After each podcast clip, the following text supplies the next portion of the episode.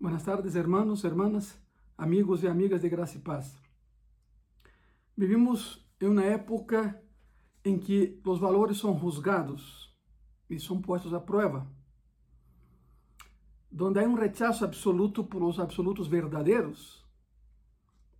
Por essa razão que quando predicas a palavra e mencionas que Cristo é o único caminho ao cielo, há um rechazo, de entrada há um rechazo não hacia ti, sino al mensaje que profesas. Pero, por supuesto, si alguien rechaza al mensajero, rechaza el mensaje, ¿verdad? Hay un rechazo absoluto a los absolutos verdaderos. Toda autoridade é despreciada, questionada e, se é possível, derribada. O que o homem busca hoje em dia, o que o ser humano busca hoje em dia é satisfazer el deseo de su corazón, nada más. Todo el mundo debe uh, hacer lo que quiere hacer y está centrado en uno mismo. Esa es la ley de esa sociedad en que estamos viviendo. Lo demás y los demás no importan con tal de que yo logre ¿verdad? lo que quiero hacer. Y ya que los valores no importan, entonces hay una confusión sobre los, los valores que sí importan como la libertad.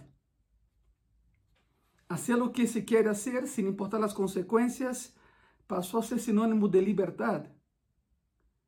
Y es por eso que el tema de esta tarde es ¿qué es la libertad cristiana? El título de ese sermón es ¿qué es la libertad cristiana? Hay que ser muy sinceros. Hay que ser muy sinceros y honestos. Eh, eh, la libertad que se profesa hoy no es la libertad según a definição bíblica. E como somos cristianos, e pues vamos a la Bíblia. Juan capítulo 8.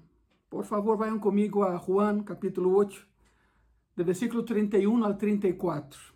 En esta tarde veremos que é a liberdade cristiana. Quizá não seja o que te ensinaram, quizá não seja o que havias pensado hasta el dia de hoje. E eu espero que esse sermão entre a tu coração e cambie la manera en que piensas tú de la libertad.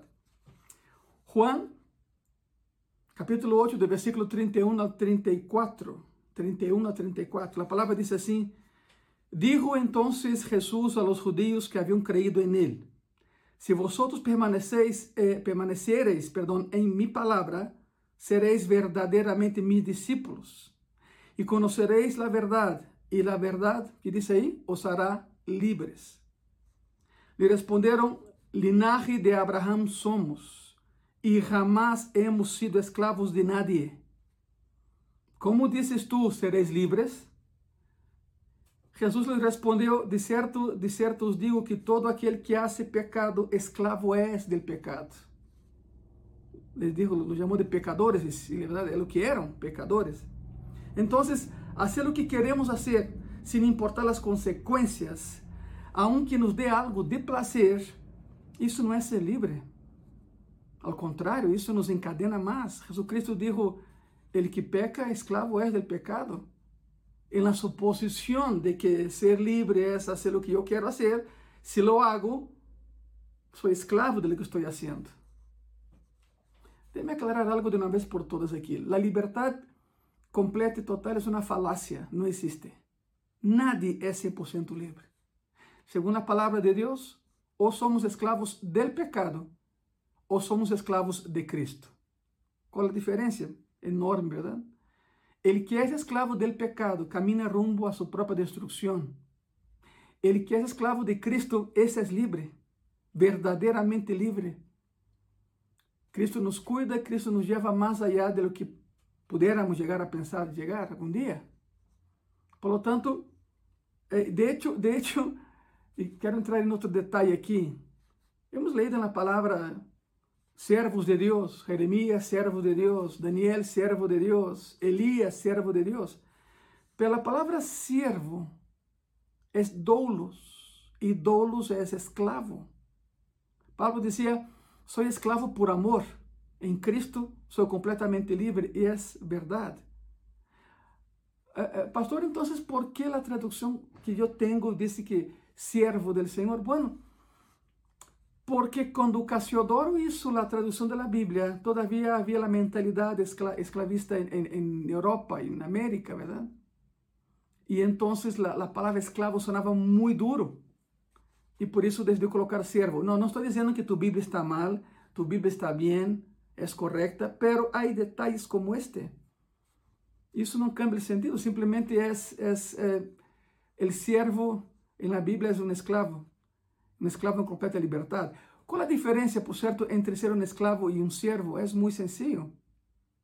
El que, el que es siervo, el siervo eh, eh, recibe algo por servir, el siervo eh, eh decide si sirve o no, y el siervo decide que amo servir y cuál amo no servir. El esclavo no tiene esa opción, el esclavo tiene que servir. Por isso, os que predicamos a palavra somos escravos de Cristo. Não, não é outra vida que não seja essa. Não encontramos gozo em nada mais que não seja nisto. Não, não somos fanáticos, somos cristianos. É muito diferente. É muito diferente. Somos cristianos. Sequer, nem sequer somos religiosos, somos cristianos. Há uma grande diferença. Portanto, o parâmetro de liberdade é este. E estamos estudando justamente isso nesta, nesta tarde. Por isso, quando vês Elias, servo de Deus, escravo do Senhor, esclavo por amor, dizia Pablo. Todos somos esclavos por amor. A esclavitud hacia Cristo é uma esclavitud que nos dá completa liberdade. Acuérdate, ou eres esclavo de tu pecado, ou eres esclavo de tu Senhor. Se eres esclavo de tu pecado, isso te vai destruir. Pero se eres esclavo de Cristo, tens completa liberdade e vivirás. Bueno, vamos outra vez. Há uma promessa de liberdade em Cristo. Há uma promessa verdadeira de ser livre em Cristo. Juan 8:36. Assim que, se el Hijo libertar, sereis verdadeiramente livres. O contexto aqui é tremendo. Solo se Cristo te liberta, eres livre. Se tu trabalho te liberta, se tu dinheiro te liberta, se tu religião te liberta, é mais, se tu pastor te liberta, não eres livre, eres esclavo. A palavra diz que assim que se el Hijo o libertar, o sea, ¿quién es el Hijo? Es Cristo, seréis verdadeiramente livres. Significa que a verdadeira liberdade é uma realidade solo a través de Jesucristo, não a través de uma religião. Este é o manifesto do cristianismo. É o cristianismo de la liberação. Y esa es la razón por la que es tan difícil para los cristianos entender los movimientos actuales de liberación, porque de verdad no podemos identificarnos con la esclavitud porque somos libres y todo movimiento te esclaviza. En la década de los 60, en el centro de la Iglesia Católica Apostólica Romana, empezó algo llamado e, e agarrou Latinoamérica de diante, de hecho começou em Peru e se estendeu por toda Latinoamérica, a famosa teologia da liberação, que se caracterizava por considerar que o evangelho exige uma opção preferencial por los pobres. Solo por los pobres. Não estou dizendo que não há que tomar em conta deles, claro que sim, por supuesto. Pero solo se enfocavam em empoderar a los pobres e por recurrir a las ciências humanas e sociais para definir as, no, as formas em que deve realizar-se dicha opção por los pobres. Outra vez, claro que é necessário cuidarlos, por supuesto. Estou dizendo que não. Pero a teologia de la, de la, libera, de la, de la liberação se enfocava nesse grupo e se olvidava de los demás. Isso é um problema, porque eh, se, empoderas a um grupo, esclaviza a los demás grupos. Ela é a razão de por que não nos identificamos com isso. Somos livres, não somos escravos. A ideia é boa, a ideia da teologia da liberação é boa, mas na prática não funciona porque pressupõe que o empoderamento de certo grupo social esclaviza os demais grupos. E Cristo vino a libertar, não a esclavizar. Además, na carta aos Gálatas, se la estudiamos bem, se la leemos bem, Pablo nos disse várias vezes que em Cristo somos livres. E por supuesto, o que, o que Pablo está mostrando aqui é que não há necessidade de cumprir rituais e cerimônias do judaísmo legalista para ser livres. Já somos livres em Cristo, Ele nos libertou. Pablo habla em Gálatas sobre os que intentam socavar essa liberdade em aras de ser livre e resulta que são escravos. Gálatas capítulo 2, Gálatas capítulo 2, de versículo 3 al 5. Mas ni um Tito, que estava comigo, com todo e ser grego, foi obrigado a circuncidar-se. Isto a pensar de los falsos hermanos introduzidos a escondidas que entravam para espiar nossa liberdade que temos em Cristo Jesus para reduzir-nos à esclavitud, a los quais ni por um momento accedimos a someter-nos para que a verdade do evangelho permanecesse com vosotros. Pablo menciona que haviam cristianos falsos que eram mais legalistas que outra coisa e se metiam a, a, a las iglesias para, para, para ensinar, não, não é assim. Há que circuncidar, aunque os que não são judíos. Há que cumprir com os rituais outra vez e uma e outra vez regressá-los à esclavitud. Tremendo. Hoje em dia sucede o mesmo. Pessoas que fazem rituais pensando que são cristianos e são paganos. Eu sei que suena duro isso, eu sei que suena muito, muito duro. Pero é o que a Bíblia nos diz.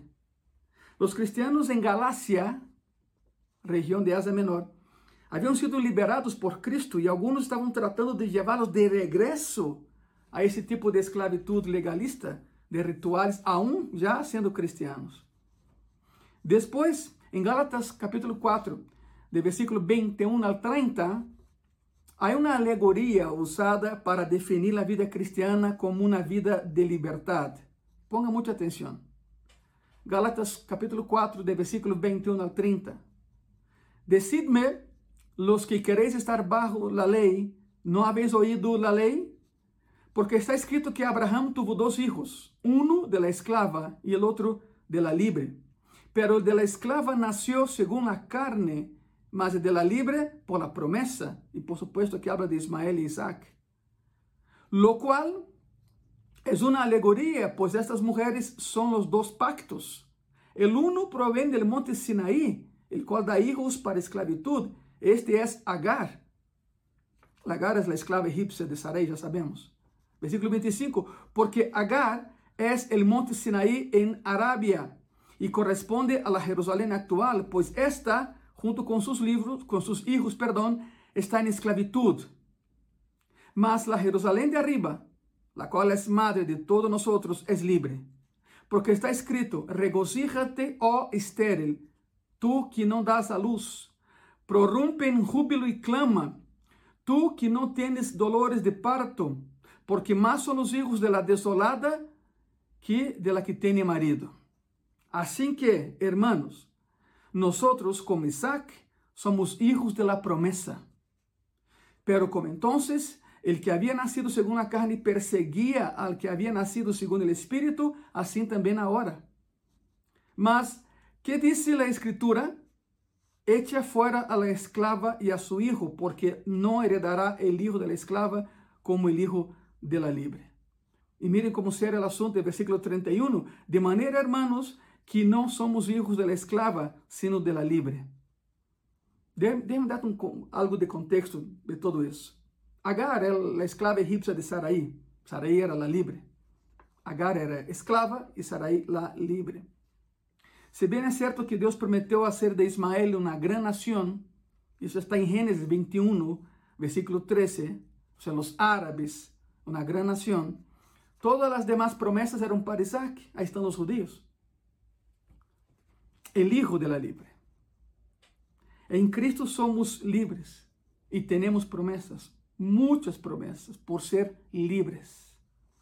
Pablo hace um esforço tremendo para apresentar o hecho de que os cristianos são pessoas livres, somos, somos livres. Não por algo que hicimos, sino por algo que hizo Cristo há dois mil anos em uma cruz fora de Jerusalém. Aí nos deu a liberdade. Quando falamos de nossa liberdade em Cristo, hermanos, hermanas, amigos e amigas, necessitamos definir isto porque é em, em um término que, que se pode entender, um término apropriado. Ou senão, nos vamos a resvalar outra vez no legalismo e na esclavitud. Há que encerrar o conceito em uma definição bíblica e é o que estamos tratando de fazer nesta tarde. Entonces, cuando decimos que somos libres, ¿qué significa eso? Gálatas capítulo 5, versículo 1. Estad firmes, estad pues firmes, perdón, en la libertad con que Cristo nos hizo libres. Y no estés otra vez sujetos al yugo de la esclavitud, el yugo. ¿Qué es el yugo? El yugo es una, es una pieza de madera que se colocaba en el cuello de los, del ganado, del buey, para jalar un carro. Era aquí y aquí. Mientras, mientras el ganado seguía lo que el amo ordenaba, no le molestaba, no le dolía. Pero si ese animal intentaba salir de, del camino trazado por su amo y trazar su propio camino, le dolería. Ahora entendemos por qué Cristo dijo a sus discípulos, mi yugo es ligero, mi carga es suave. Pero de toda manera, Cristo estaba mencionando el yugo, significa cuando Cristo te marca el camino a seguir, que es su camino, si tú intentas salir del camino de Cristo y seguir su propio camino, ese yugo te va a doler. Mi yugo es suave y ligera mi carga, ¿no? Decía Cristo. Cristo nos ha libertado para ser hombres y mujeres libres. Si regresamos al pecado, perdemos esa libertad. Se regresamos, se regresamos al legalismo, perderemos essa liberdade. Se regresamos a los rituales, perderemos essa liberdade. Nos encadenamos outra vez. E outra vez seremos esclavos del pecado del qual Cristo nos libertou.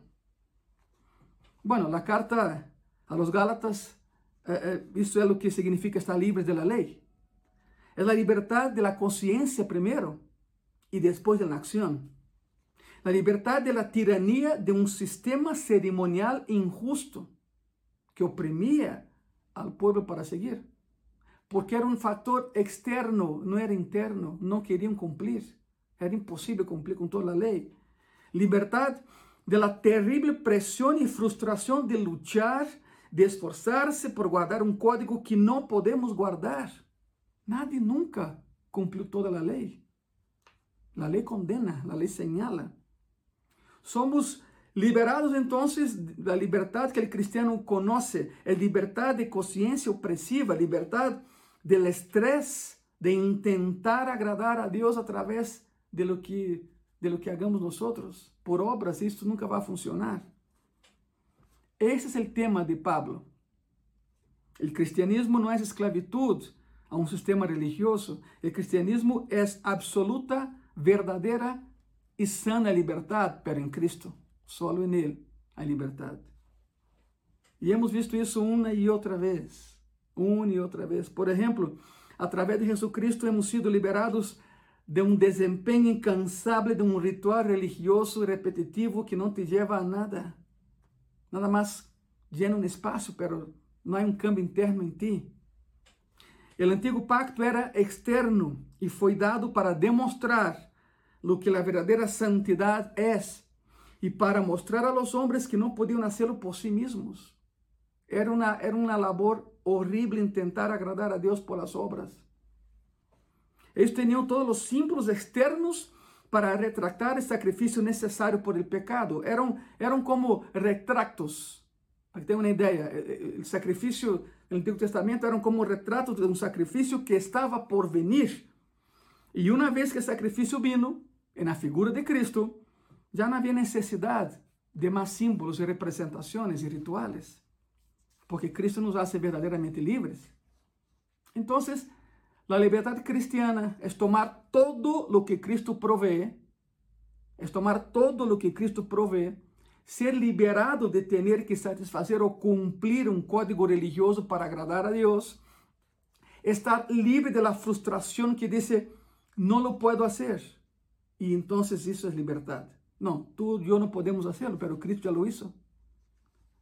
Es estar libre de un grupo, de un conjunto externo de reglas que tengo que guardar. Y todo eso viene por la fe en Cristo. Es más, la fe que tenemos no es nuestra. El hombre inherentemente es incapaz de generar fe. E a palavra diz que sem fé é impossível agradar a Deus. Es más, sin fe es imposible acercarse a Dios siquiera. Y por eso, para que nosotros lo agrademos y agradándolo, Él nos colme de bendiciones, Él nos ha dado la fe. Todo proviene de Él, hermano, hermana, amigo, amiga. No entres en esta espiral dialéctica de que, de que yo solo puedo, yo soy mi propio Dios, eh, eh, si yo quiero lo hago, eh, yo soy libre para hacer. No, eh, evita essa espiral porque te vai destruir. A Bíblia não diz isso. Há pessoas, e quizá tu seas um ou uma dessas pessoas que me está vendo. Há pessoas que fumam, que tomam, que se drogam. E quando alguém por amor los confronta, quizá um familiar ou um amigo, eu não sei, os confronta com isso, sabe o que diz? Diz, mira, eu, quando eu quero, lo paro. Não é certo. De lo contrário, já lo hubiera hecho. Já lo hubiera hecho. Não pode solo. Necessitas de Cristo. Eres esclavo de tu vício, de tu adicção. Cristo te pode libertar. E não estou falando de uma religião, nem sequer estou falando de la Igreja Graça e Paz, de la qual tenho o honor de ser pastor fundador, eu e minha esposa. Estou falando de Cristo, uma relação com Jesucristo, directa com Jesucristo. Pero há pessoas que se autoenganam Há pessoas que se, se auto hacen, perdão por la, por la expresión, lavado de cerebro e dizem, não, não, mire, quando eu, quando eu decida, quando eu decida, dejo de tomar, dejo de fumar, dejo de drogar, não é certo. Pelo contrário, outra vez, já lo hubieras hecho. Solo não vas a poder. Solo não vas a poder. Permite que Cristo te ajude. Busca uma igreja cristiana evangélica donde Cristo sea el centro, donde Cristo sea la estrella Se me estás vendo aí alguma cerca de tu casa, acércate a essa igreja. Não é tanto a estrutura, não são as paredes, a igreja, não confunda igreja com templo. Não, não, são coisas completamente diferentes. A igreja é, é o ser humano, somos nós, a do Espírito Santo de Deus. Por isso, busca um lugar onde se reúnem cristianos evangélicos que professam a fé em Jesus Cristo. E aí, congrega-te. Si quieres venir a Gracia y Paz, pues bienvenido a Gracia y Paz. Si ya tienes una iglesia, te felicito, congrégate ahí en tu iglesia. La cosa es que busques a Dios de manera correcta, porque en toda la Biblia Cristo ha dejado parámetros a través de los cuales nos acercamos a Él. No es como tú quieras, no es como yo quiera, es como Él ha determinado. Y uno de esos parámetros es la fe en Él, la fe que Él nos ha dado. Todo proviene de Cristo. não de ti e não de mim. Não há necessidade de regressar à la circuncisão, por exemplo.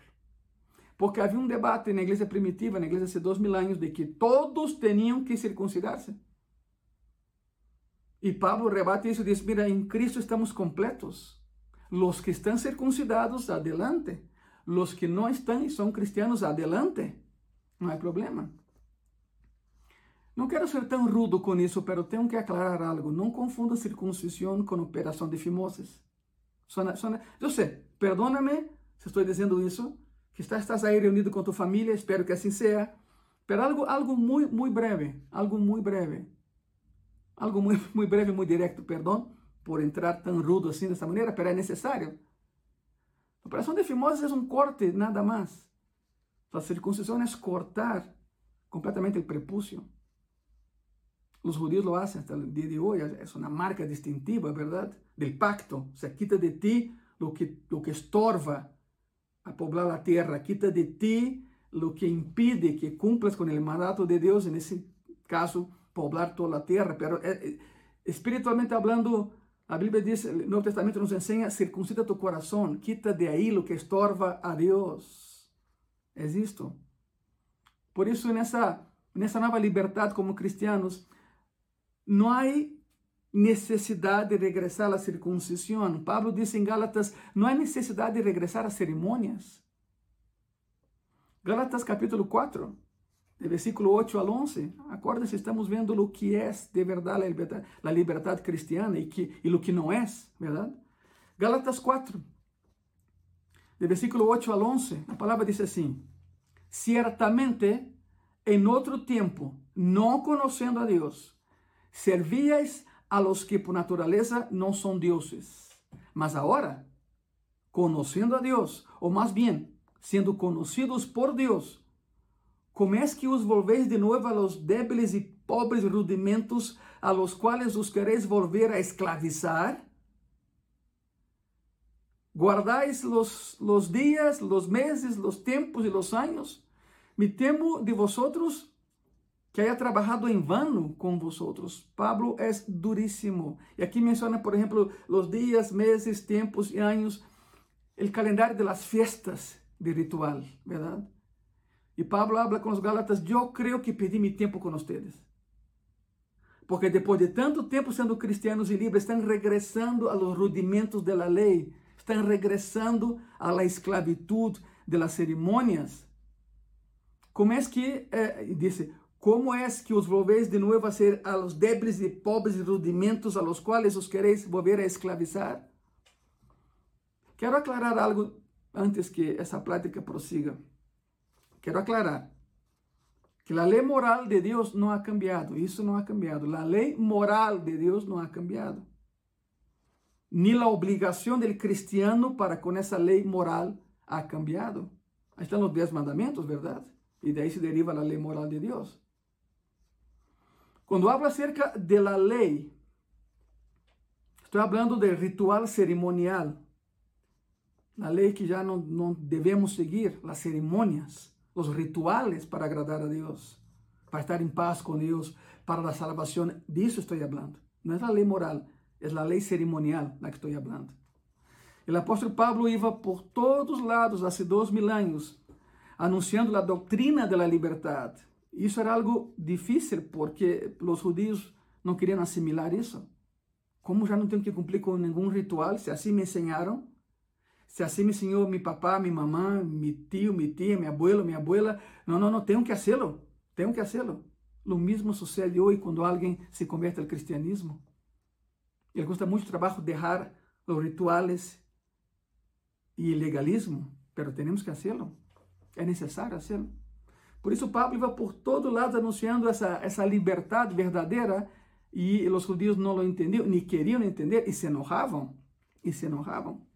Era uma verdadeira pedra de tropeço, porque o judío viveu toda sua vida bajo, bajo el estigma de um sistema de rituales. E o judío se enorgulhecia por guardar a lei, cumprindo rituales. Además, o judío creía que lo único, escute bem isso, lo único que detenía, que refrenava o pecado era a lei. O judío creía que a única maneira em que se, se podia evitar que o pecado se desatara era estabelecer regras e normas. E sabem algo? Há algo de razão nisso. Há algo de razão em ello. A única maneira de detener o pecado, a única maneira de evitar que todo o mundo dera rendas, rendas soltas a, a, a seus desejos, era estabelecer regras e fazer que o castigo fora severo, por exemplo, a pena de morte. Não, não, não. Não estou a favor da pena de morte. Antes que salgam dizendo coisas aí, não, não, não, não, não. Não estou a favor da pena de morte, estou em contra. Cristo é dador de vida e só Ele dá e quita, como dizia Job.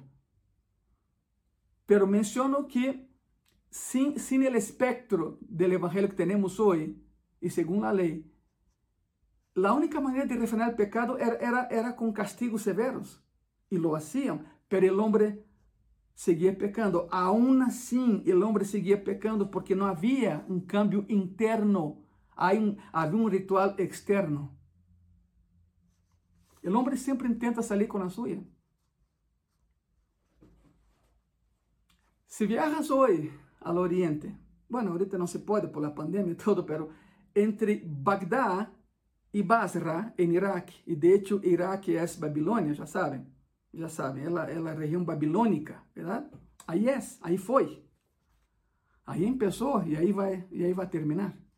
Não quero ser escatológico, não é o tema desta tarde, pero bueno, por aí está o assentamento que todos conhecem como Babel. Eles dizem que aí se levantou a torre de Babel. De hecho, há uma plantação, há um, um sembradío de trigo enorme e há um lugar onde o trigo não, não nasce, não cresce nesse lugar. Es lugar enorme, la base es, no es tan circular, pero casi, es enorme y todos dicen que ahí estaba sentada la torre de Babel. Sí, está en Génesis, ¿no? El ser humano, después del diluvio, después que pasó todo el tiempo, el ser humano construyó una torre para alcanzar el cielo, pero não foi tanto por isso. Não foi tanto por isso. Eles já tinham a experiência do dilúvio e estavam construindo a torre por duas razões. Primeira, para alcançar o cielo sem Deus.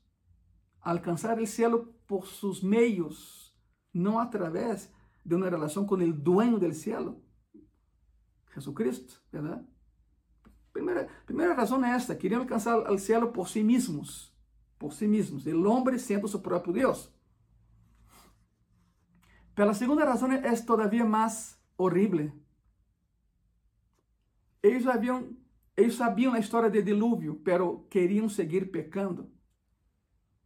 Jeová dijo: não vou destruir a humanidade outra vez por água, verdade? E arco-íris como pacto, e todos sabemos isso. Pero essa gente queria seguir pecando. Apesar de que vendria um castigo, eles decidiram seguir pecando.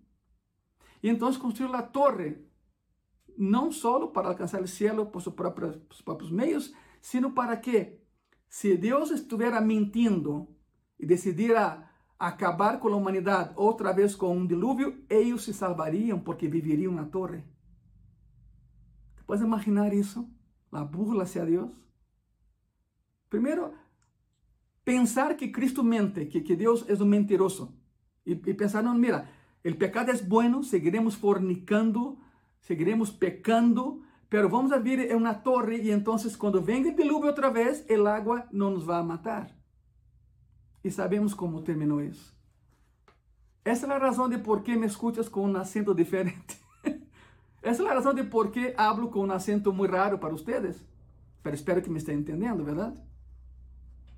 Não havia um câmbio interno, havia um ritual externo. Eles queriam seguir pecando, apesar do castigo que vendria.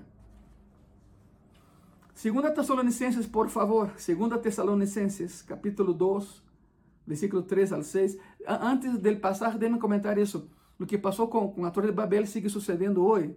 O homem cumpre rituales externos, o homem cumpre eh, eh, rituales para lavar su corazón y su alma, para seguir pecando. É como vou à igreja a cada domingo, nada mais cumplo com esse ritual, pero minha vida é minha vida. O pastor não tem nada que ver com minha vida, é minha vida e eu seguirei pecando como eu quero porque é minha vida. Error, não é tu vida. Tu não tens nada, eu não tenho nada. Tudo que temos provém de Deus. Não ofendamos a Deus com isso. Outra vez regressamos a, a Babel regresamos a Babel, construíamos uma torre para seguir pecando. Vou usar uma expressão muito mexicana, dando vuelo a la hilacha. Aprendi dando vuelo a la hilacha para seguir pecando, aun quando eu sei que o castigo vendrá. Assim era há quatro mil anos, assim era há dois mil anos e assim é hoje, 2020. Igual. Segunda Tessalonicenses, capítulo 2, de versículo 3 al 6, a palavra diz assim: Nadie, nadie os engañe en ninguna manera, porque não vendrá sin que antes venga la apostasía y se manifeste el hombre de pecado, el hijo de perdición. Pablo dizendo, todavía no es el final. Antes que Cristo regrese, muita coisa mala vai suceder. Aqui habla, habla de apostasía. A palavra apostasía significa conhecer a verdade e alejar-se de ella conocer la verdad y alejarse de ella. El cual, capítulo, versículo 4, perdón, el cual se opone y se levanta contra todo lo que se llama Dios o es objeto de culto, tanto que se sienta en el templo de Dios como Dios, haciéndose pasar por Dios. ¿No os acordáis que cuando yo todavía, eh, yo estaba todavía con vosotros, os decía esto? Y ahora vosotros sabéis lo que lo detiene a fim de que a su devido tempo se manifieste lo que lo detiene. que é o que detém o pecado? Então, agora como cristiano, no es necesario tener una lista de leyes, códigos y ceremonias. Tengo a quien me refrena en mí. Escuche bien eso. Tengo a quien me detiene, a quien me impide pecar viviendo en mí. Y si eres cristiano, tú también lo tienes. El Espíritu Santo de Dios habita en nosotros, es Dios mismo, es Cristo. Y su poder dentro de mí es mucho mayor que mi própria capacidade de detener-me frente à la pared de alguma lei. A decisão e o cambio tem que ser de dentro hacia afuera, não de fora hacia dentro. É curioso, em los estados eh, eh, de Estados Unidos, onde há pena de morte, é muito maior o índice de criminalidade. Não ha bajado, ha aumentado, aún com a pena de morte. Significa que o cambio não é externo, tem que ser interno. Tem que ser interno. Eu sempre comento, não sempre, às vezes comento isso. É, é, fui a, a, um centro de detenção e, e para predicar e, e o diretor me disse: Oye, Pastor Ângelo, temos uma pessoa aqui que é muito perigosa, tão perigosa que quando sale al patio, los, los que están ahí se meten a sus celdas, pero él dice que es cristiano, ya tiene, tiene aquí años y años con nosotros, de hecho, de aquí no va a salir. Eso, eso no fue en México, eso no fue en México. Y dice, de hecho no va a salir, pero eh, eh, de aquí no va a salir.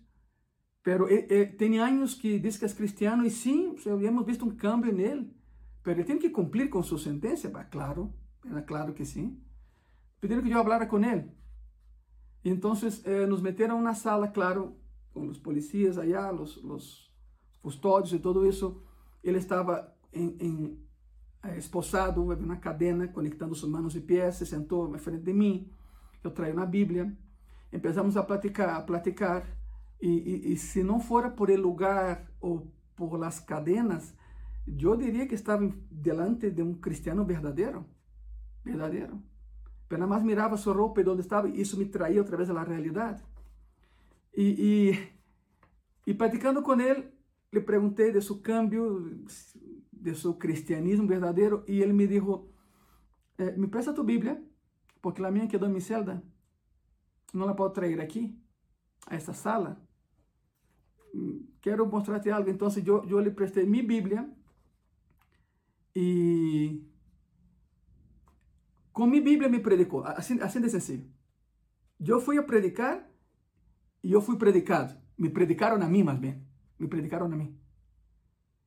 E me regressou a Bíblia, eh, me perguntou se podíamos orar. Te vou ser sincero. Eu orei com ele, mas eu com olhos abertos. Não sei, por las dudas, eu não sei. Claro, creio que tu também lo harías, verdade? Orei, oramos e, e lhe perguntei para porque já me já me haviam dito que teríamos que sair e lhe perguntei como te sentes saber que de aqui não vas a sair nunca? Porque tinha várias cadenas perpétuas consecutivas várias. Com uma seria suficiente não? Pero tinha várias. Ele, ele comentou ele comentou que tentou entrar em contato com os familiares de pessoas que ele havia danhado pero claro não lhe permitiram Pero ele queria, ele, ele, ele queria que supieran que estava profundamente arrependido, que era cristiano. E, e eu lhe perguntei isso, como te sientes? Saber que nunca vai sair daqui. E me mirou, pensou e disse, sabe que, pastor? Eu sou feliz. Eu sou feliz porque eu sei que, que meu corpo está aqui, pero meu espírito é livre. E um dia irei com meu Senhor. E um dia irei com meu Senhor. Por tanto, en los estados de Estados Unidos y otros países donde hay pena de muerte es donde el índice de criminalidad es más alto. O sea, no es el factor externo lo que cambia el hombre, es el factor interno. Y ese factor interno tiene nombre y se llama Jesucristo. Si tú me estás viendo y has llegado a la conclusión de que ya no puedes, de que no hay cómo, tienes toda la razón. No puedes y no hay cómo. Pero hay una persona que sí puede e te ensinará como. E seu nome é Jesucristo. Terminando esse mensagem, quero orar por ti, se me permites. Ok? Graças. Vamos a terminar, vamos a seguir mais bem. Segundo Tessalonicenses, segunda Tessalonicenses, capítulo 2, de versículo 3 al 6. El versículo 6 dice, y ahora vosotros sabéis lo que lo detiene a fin de que a su debido tiempo se manifieste. Como cristiano, no es necesario que una ley externa nos diga lo que estamos haciendo, si estamos bien o estamos mal. Y repito, tenemos en nosotros alguien que nos frena, nos refrena, su nombre es Jesucristo. Y es obvio, es obvio que a, Pablo lo, acusaron hace dos mil años de ser antinomista. ¿Anti qué? Antinomista. Te voy a explicar lo que es esto. La palabra ante significa en contra de o en lugar de. Y nomia significa normas o leyes. En otras palabras, acusaron a Pablo de ser un fuera de la ley, de estar sin la ley, de enseñar ideas libertarias, ideas revolucionarias. Ellos no entendían que las cosas se habían vuelto internas desde que Cristo llegó a vivir en nuestros corazones. Ellos, aún siendo cristianos, seguían haciendo rituales porque no entendieron el cambio, que no era externo, sino interno. Interno. Y entonces ya no estamos reaccionando a un código, a una, a una conducta marcada por un legalismo religioso, sino que estamos respondiendo a una persona. ¿Cuál es la persona? Cristo. ¿Ve la diferencia? Hermano, hermana, amigo, amiga, entenda a diferença agora. Isso é ser livre. Isso é ser verdadeiramente livre. Isso é importante. A lei cerimonial tinha duas funções. Essa lei que foi abolida e revocada em Cristo, não a lei moral, essa sigue, a lei cerimonial, tinha duas funções. Primeira, fazer com que Israel fuera una nación única. Una nación única. Segunda función de, la ley ceremonial, retratar el futuro sacrificio del Mesías. Todo señalaba a lo que Cristo haría muchos años después. Una vez que el Mesías vino, la primera razón se acabó. Una vez que la iglesia empezó, la segunda, la primera razón se acabó. Voy a aclarar eso. ¿Cuáles son las dos funciones de la ley ceremonial? Primera, hacer con que Israel fuera una nación única. Segunda, retratar el futuro sacrificio de Cristo. Entonces, una vez que Cristo vino, la segunda razón se acabó. Una vez que la iglesia comenzó, la primera razón cayó por tierra. Pero la ley moral de Dios nunca cambió en absoluto. Sigue siendo vigente. De hecho, através do Espírito Santo em tu vida, agora Deus pode cumprir em ti o que Ele sempre quis, a lei, a lei moral, e abolir a lei mosaica, digamos assim, através de cerimônias. Que é o que Cristo quer de ti e de mim? Santidade. Vivir sem pecado, sem ofender a Deus. Então, para retomar o assunto, Pablo foi acusado de ser um fora da lei. Y él quiere responder a esa acusación, y de hecho lo hace. Quiere demostrar que el cristianismo no está contra la ley moral de Dios. Los judíos no entendieron nada. Ellos, confundieron las dos leyes. Las sentenciaron en una y dijeron, Pablo está fuera de la ley. Y Pablo se defiende. Segunda Tesalonicenses capítulo 2, de versículo 3 al 17. Pero nosotros Devemos dar sempre graças a Deus respeito a vosotros, hermanos amados por el Senhor, de que Deus os haya escogido desde el principio para salvación mediante la santificación por el Espíritu y la fe en la verdad, a lo cual os llamó mediante nuestro Evangelio para alcanzar la gloria de nuestro Señor Jesucristo. Así que, hermanos, estad firmes y retener la doctrina que habéis aprendido, sea por palabra o por carta nuestra. Y el mismo, y el mismo Jesucristo, Señor nuestro, y Dios nuestro Padre, el cual nos amó y nos dio consolación eterna y buena esperanza por gracia, conforte vuestros corazones y os confirme en toda buena palabra y obra. Pablo decía, sea que me, hayas escuchado personalmente o hayas leído alguna de mis cartas, entiende, en Cristo hay libertad y hay salvación. Ahora, permíteme hacer una, una pequeña analogía para ayudarte a entender lo que acabamos de, de leer. Yo sé que puede parecer complicado, pero no lo es. No lo es. Ponga mucha atención, por favor. El cristianismo es, es como un puente estrecho que cruza bajo un río que recibe agua de dos corrientes diferentes. Una de esas corrientes es clara, pura y transparente. Pero es una corriente que va muy rápido, con mucha fuerza, mucha fuerza. Es mortal. El otro río que baja por ahí es un río de, de agua sucia, contaminada y huele mal. La corriente del primer río, la pura, es el legalismo. El legalismo. Si caes en ella, esa corriente te va a aventar contra las piedras y te va a matar, porque es muy rápida, no se detiene para razonar. El legalismo es así. Te va a matar, te va a aventar contra las piedras. La otra corriente, la contaminada, la sucia, es el libertinaje. El libertinaje. Si caes en ella, te vas a ahogar en la suciedad de esa corriente. Y entonces, ¿qué hacer? El cristianismo mantiene tu equilibrio en ese puente estrecho, te mantiene centrado entre la destrucción del legalismo y ahogarse en la sociedad de libertinaje. El cristiano nunca puede perder el equilibrio, porque va a caer de un lado o de otro. Hay cristianos que han caído en los rápidos del legalismo y simplemente están siendo golpeados por reglas, por rituales, hasta la muerte. Hay otros cristianos que se están, perdón por la expresión, revolcándose en la corriente del libertinaje e estão sendo inundados de basura a tal ponto que se estão ahogando.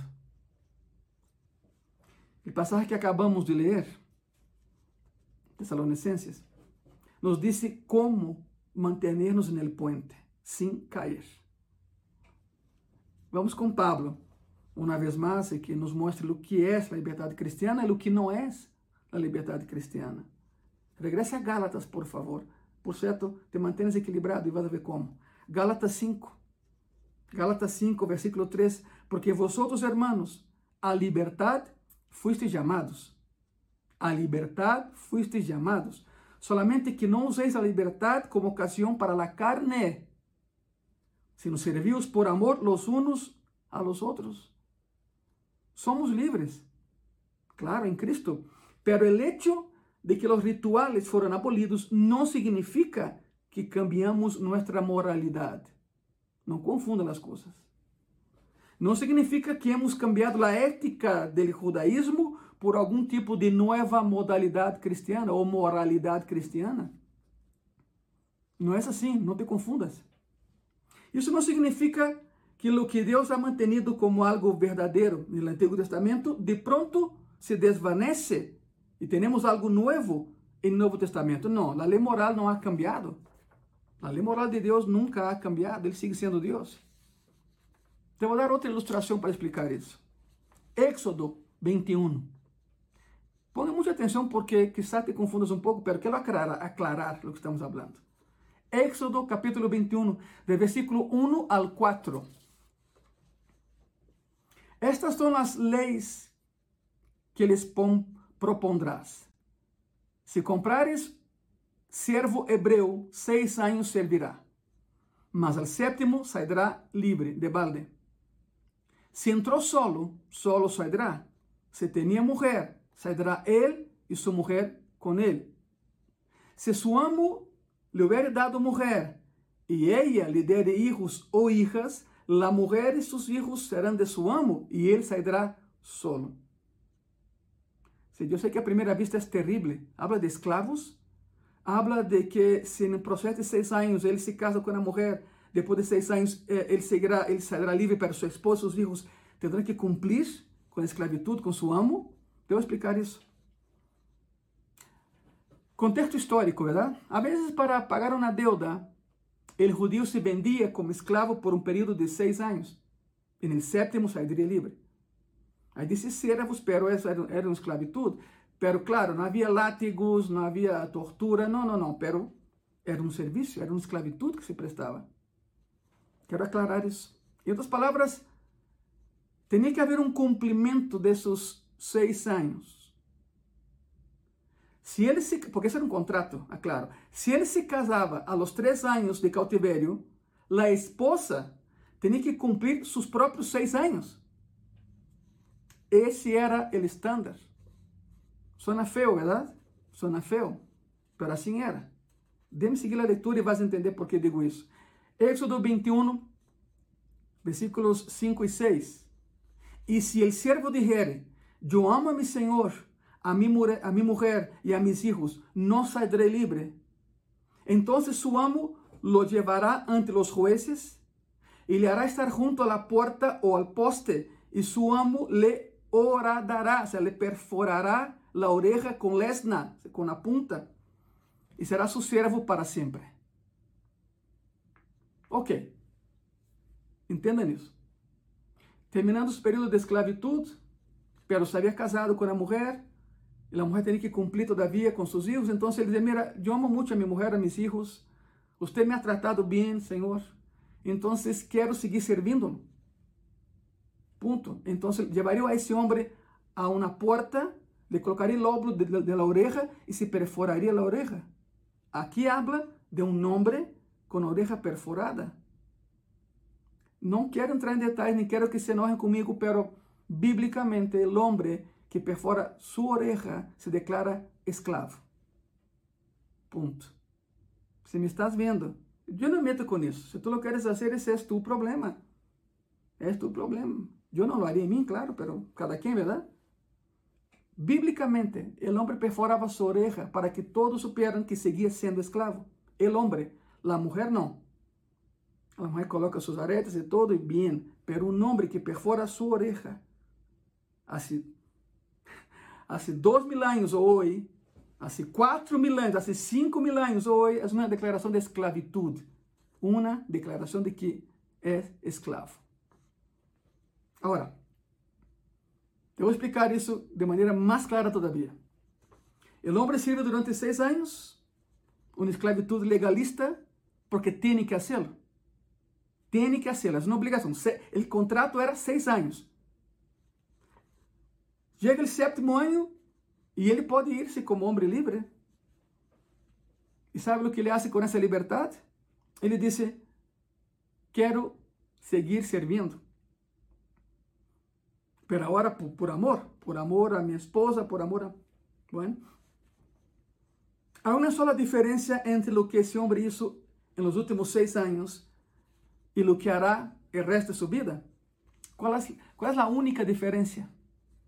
La única diferencia es que ha dejado de ser un requisito externo y se volvió un deseo interno. ¿Ve la diferencia? passou a ser de uma obrigação externa a um desejo interno e é o que ele quer fazer. ¿Sabe o que é a liberdade? Liberdade é a capacidade de fazer o que você quer. Porque como cristiano, tu querer é a vontade de Deus, como cristiano. O que Deus quer para ti, isso é o que queres para ti. Porque o cambio é interno no externo. La motivación es interna, no hay una obligación externa y por eso lo harás. Hay algunas cosas que la libertad cristiana no es. Hay que aclarar eso también, ¿verdad? Para que no se confundan. Hay algunas cosas que se confunden con libertad cristiana y no lo son. Te voy a dar tres, las mismas que Pablo menciona. En primer lugar, que quede claro, la libertad cristiana no es permiso para satisfacer a carne. Não lo é. Gálatas 5, versículo 13. Porque vosotros, hermanos, a libertad fuisteis llamados, solamente que não uséis la libertad como ocasión para la carne, sino servíos por amor los unos a los otros. ¿Qué quer dizer com la carne?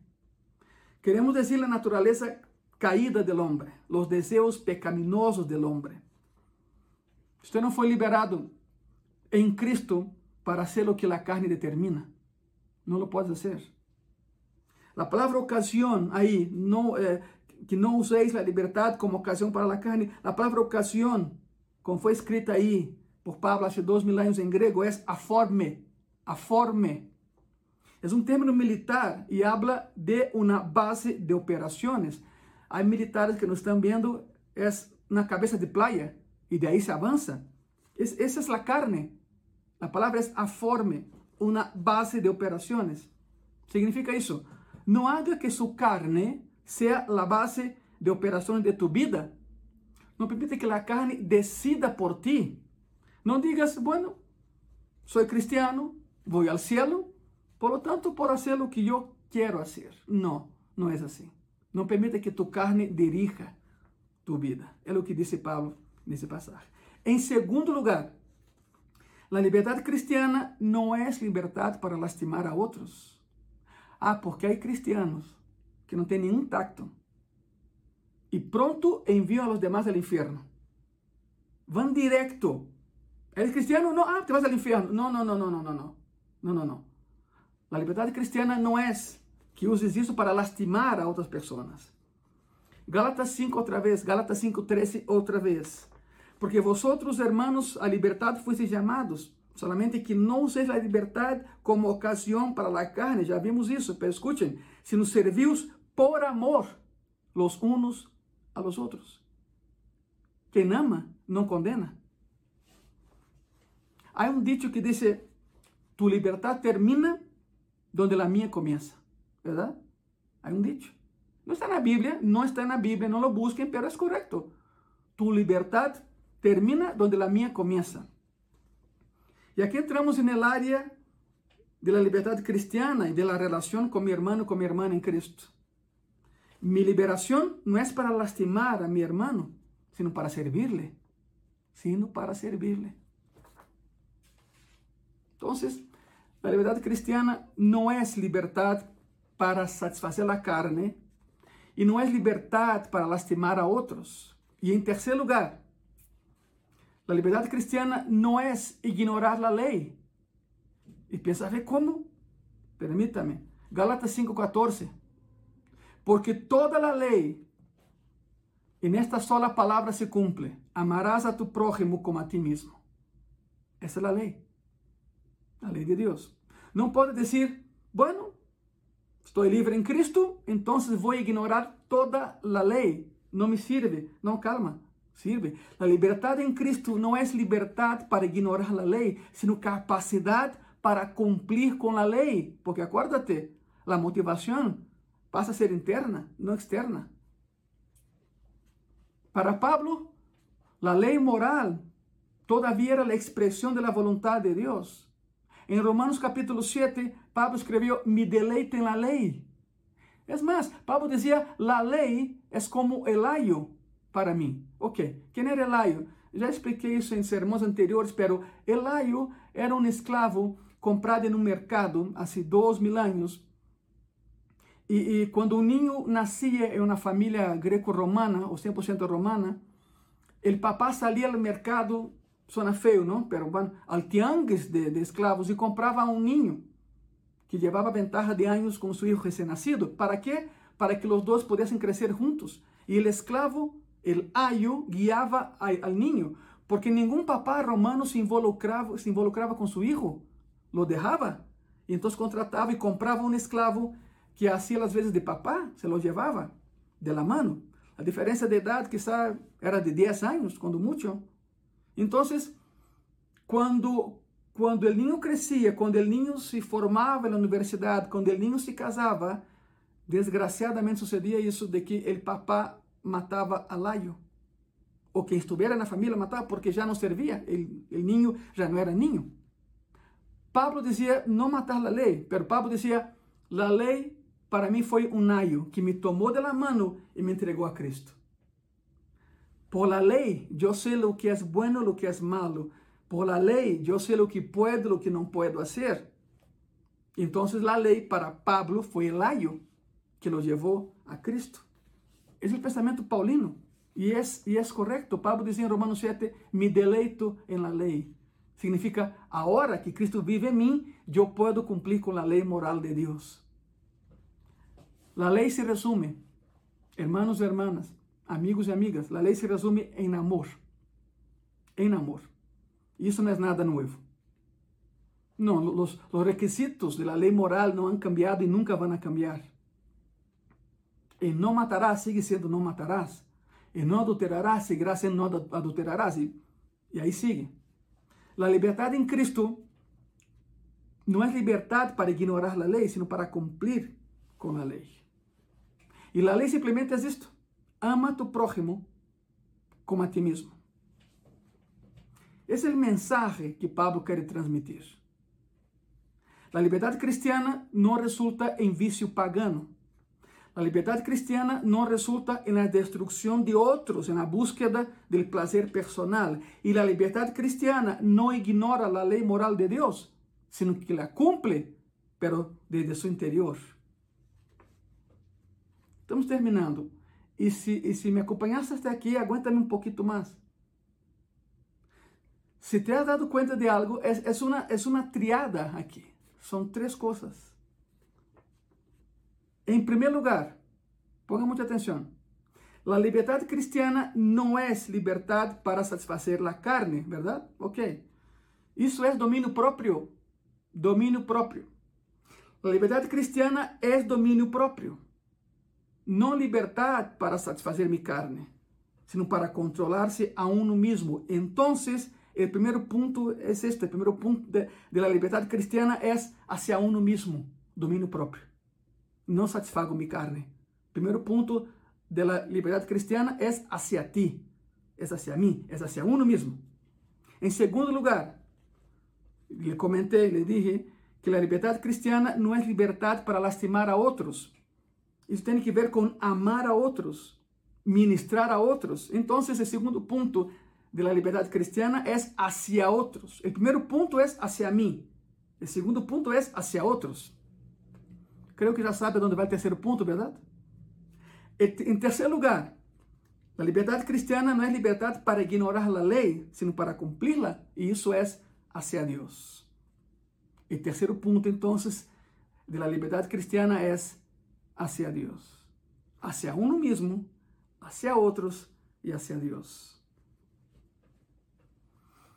Mi libertad está expresada en dominio propio, amor a, a los demás y obediencia a la ley moral de Dios. En eso se resume el concepto completo de libertad cristiana. Es agradable decir todo eso acerca de la libertad, pero la gran pregunta y la última es, ¿cómo opera? ¿Cómo funciona? Gálatas capítulo 5, versículo 16. Digo pues, andad en el Espíritu y no satisfagáis los deseos de la carne. La operación de la libertad cristiana no es automática, es espiritual. Debemos depender del Espíritu Santo en nosotros para ser libres. Cuando yo fui salvo, salí del control de mí mismo, salí del control de un sistema de reglas, leyes y ceremonias y pasé a estar bajo el control de otra persona. ¿Quién es? Cristo Jesús, el Espíritu Santo que vive en nosotros. Deus cumprirá su ley en mí si yo ando en el Espíritu. Por otro lado, ¿qué pasa si no andas en el Espíritu? Entonces necesitarás de legalismo, rituales para frenarte y será duro porque seguirás pecando. Y entonces dejarás de vivir y pasarás a existir, porque vivir es Cristo. El que no tiene a Cristo no vive, solo existe. Dejarás de actuar y pasarás a, reaccionar a motivaciones externas y eso no va a funcionar. Hermanos, hermanas, amigos y amigos, amigas y amigos, anden en el Espíritu isso te vai manter no puente do equilíbrio cristiano.